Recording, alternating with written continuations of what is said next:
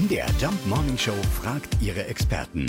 Fakt oder Fake? Ja, Spinnen essen viele andere Insekten, wie zum Beispiel Mücken und halten sie uns so vom Leib. Und wenn wir darüber sprechen, wie viel sie essen, äh, können wir nur sagen, sehr viel. Sie sollen sogar mehr essen als viel größere Lebewesen, wie zum Beispiel Wale.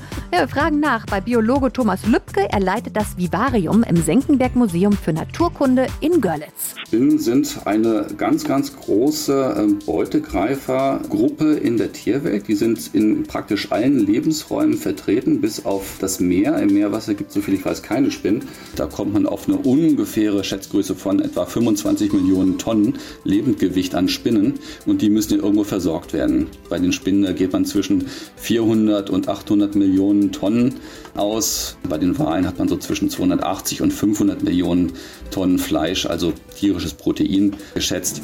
Ob das jetzt tatsächlich mehr dann ist, was die Spinnen fressen oder ungefähr gleich so viel oder vielleicht sogar ein bisschen weniger, das sind eben Sachen, die kann man mit diesen Größenordnungen nicht wirklich genau sagen.